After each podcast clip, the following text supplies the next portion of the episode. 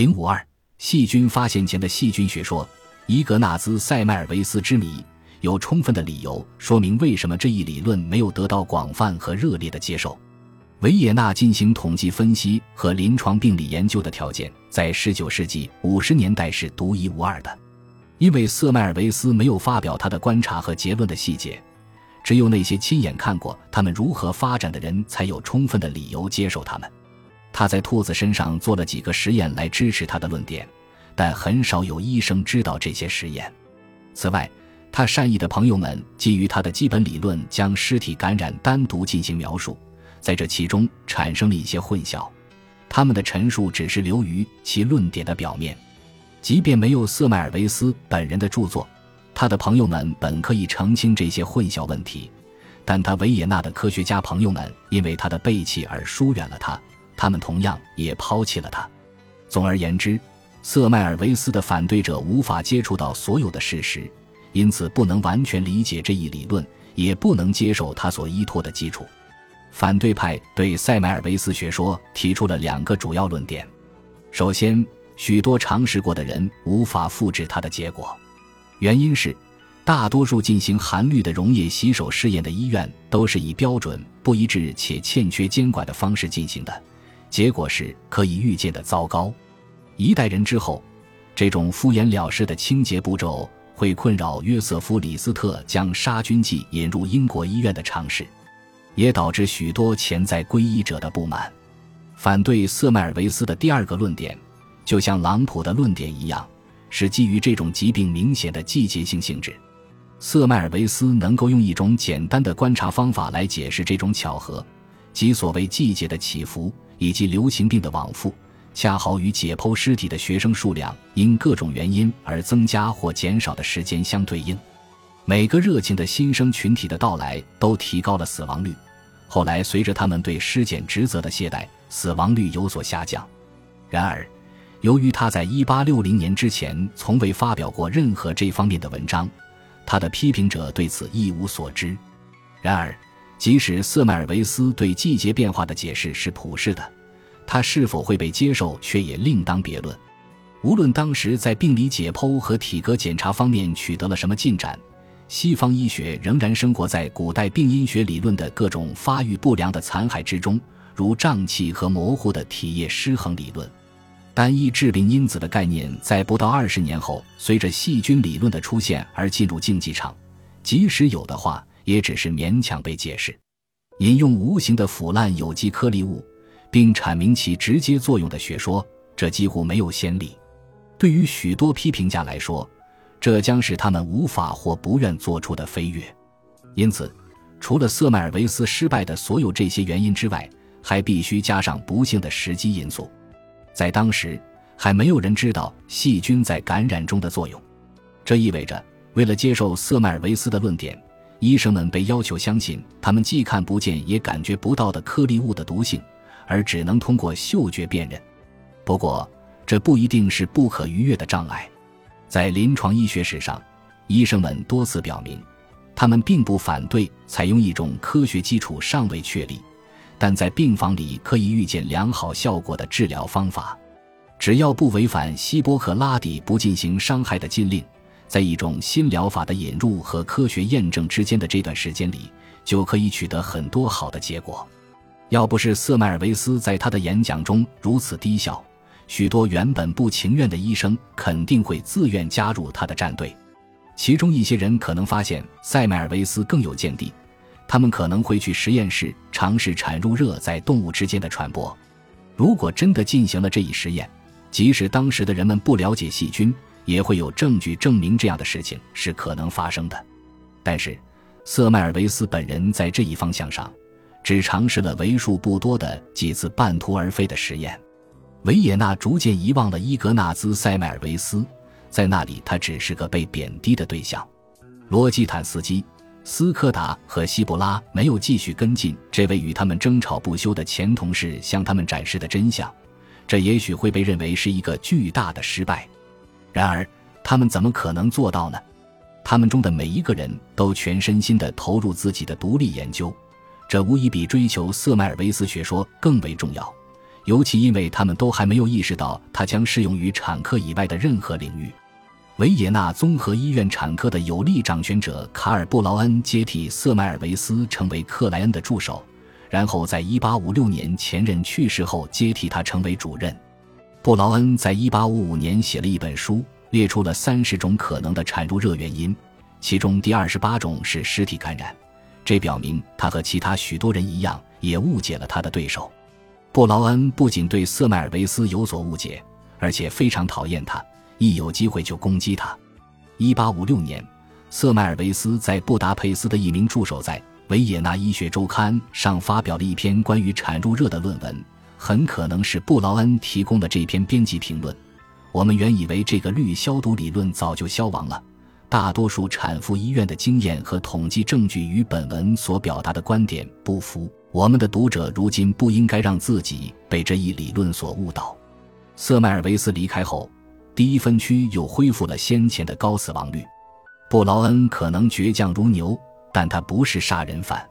当他成为首领时，他遵循了书中阐述的一项原则：尽管尸体颗粒不是产褥热的原因，但任何手部带有尸体气味的学生都不允许检查分娩中的妇女。这样，他就绕过了瑟迈尔维斯学说所传达的现实，否认了他结局得以改善真正依靠的基础。我们无从得知是什么让伊格纳兹·塞迈尔维斯最终开始公开发言，并执笔写下他的工作。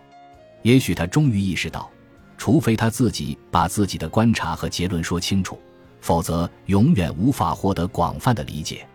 无论如何，在他回到匈牙利近八年后，他向佩斯布达医学会发表了题为“产褥期发热的病因学”的演讲。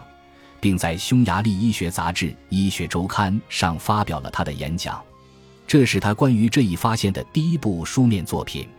在接下来的两年里，瑟迈尔维斯写信给全欧洲的知名产科医生，询问他们对这一理论的看法。他得到的回应很少能够让他满意，这更加伤害了他在维也纳严重受创的自尊心。他人对这一理论接受与否。在他看来，总是与他本人是否被认可息息相关。到1860年，他的整个自我意识显然已经与他的理论变得难以区分。同年8月，他在出版的《产褥热的病因、概念和预防》一书中讲述了所有的挫败感，这是他的代表作。他打算用这本书来歼灭他的对手。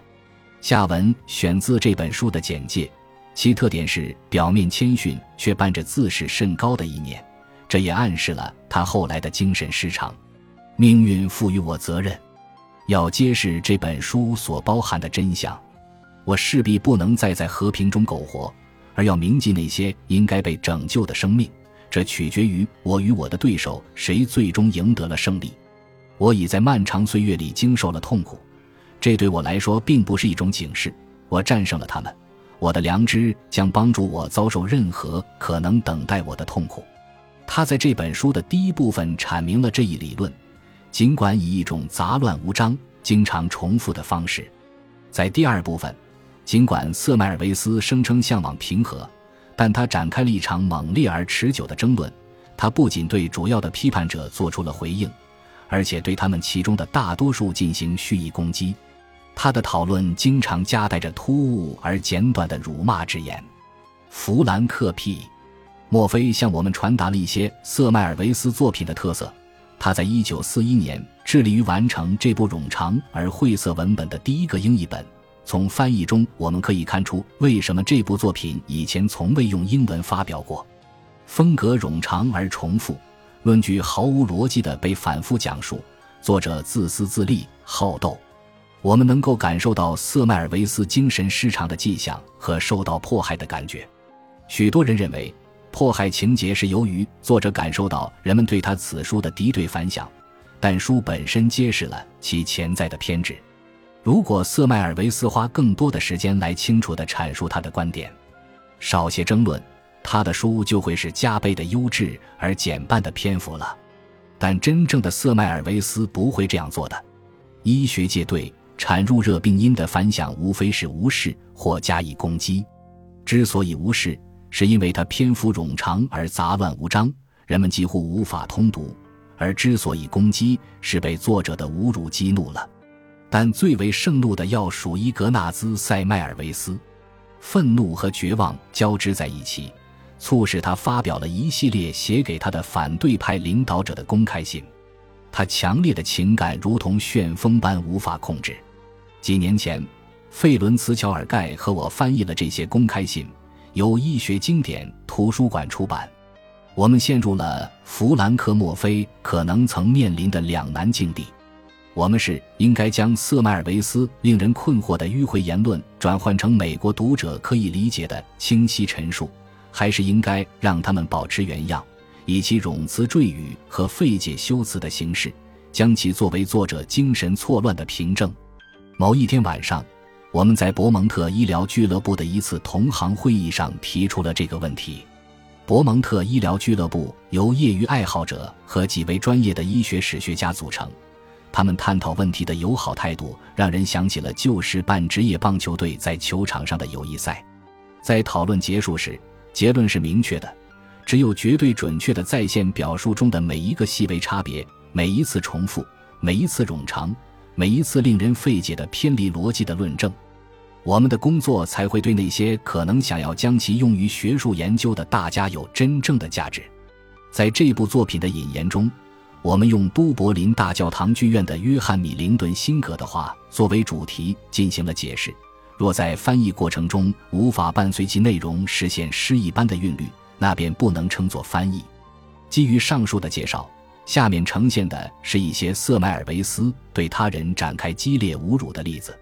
几位最受尊敬的日耳曼产科医生反对他的言论，因此在1861年的公开信中，他对维也纳大学约瑟夫阿卡德米分校的产科教授约瑟夫斯佩斯这样写道：“教授先生，您使我相信，即便产入热理论在1847年的维也纳如同升起的太阳。”即便他离您很近，却没有照亮您的心灵。